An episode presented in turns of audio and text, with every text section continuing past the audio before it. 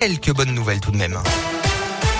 Et à la une de l'actualité, ce matin, cette violente agression dans un collège à Clermont, un assistant d'éducation agressé au cutter la semaine dernière. La victime a déposé plainte. Le mis en cause, un élève de l'établissement âgé de 15 ans, a été interpellé, placé en garde à vue.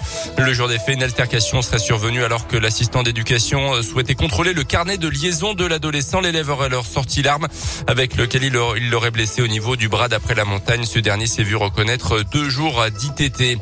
Relaxé au bénéfice du doute, un artisan du Puy-de-Dôme âgé d'une quarantaine d'années était jugé à Clermont pour un accident de la route qui s'est finalement très mal terminé.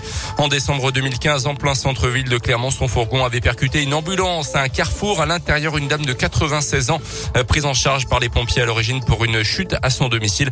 La vieille dame succombera deux mois plus tard.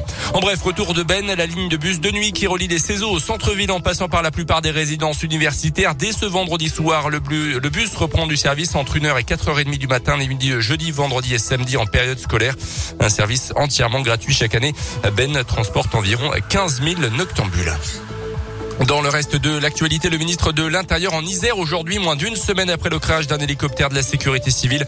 Un hommage sera rendu au mécanicien décédé dans le massif du Vercors. Il recevra la Légion d'honneur à titre posthume. Un plan inédit pour les chômeurs de longue durée, c'est ce que promet la ministre du Travail, Elisabeth Borne. L'idée, c'est de financer les entreprises qui formeront les demandeurs d'emploi pendant plusieurs mois. Plus de 3 millions de personnes sont à la recherche d'un emploi depuis plus d'un an. Le rugby et l'ASM est déjà sous pression, battu lors des deux premières journées. Les Auvergnats reçoivent La Rochelle demain au Michelin. La Rochelle qui est vice-champion de France, vice-champion d'Europe et donc pas franchement l'adversaire idéal pour se relancer. Surtout que Clermont donne désormais l'impression d'être moins bien armé que les meilleurs clubs.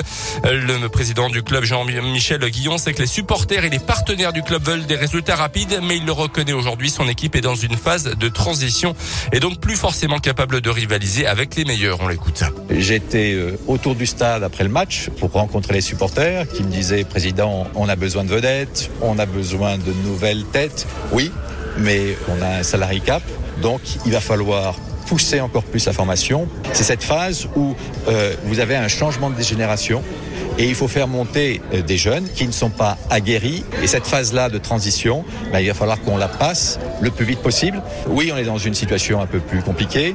Oui, nous avons trois matchs qui vont être euh, difficiles. Et ben, c'est une façon aussi de montrer que l'équipe a du caractère. Ouais, SM La Rochelle, c'est demain à 21h05 au Michelin du foot pour terminer avec la première journée de la phase de groupe de la Ligue Europa. Victoire de Lyon contre les Glasgow Rangers 2-0. Victoire de Monaco également contre les Autrichiens de Graz. Dans les autres résultats match nul de Marseille contre le Lokomotiv Moscou.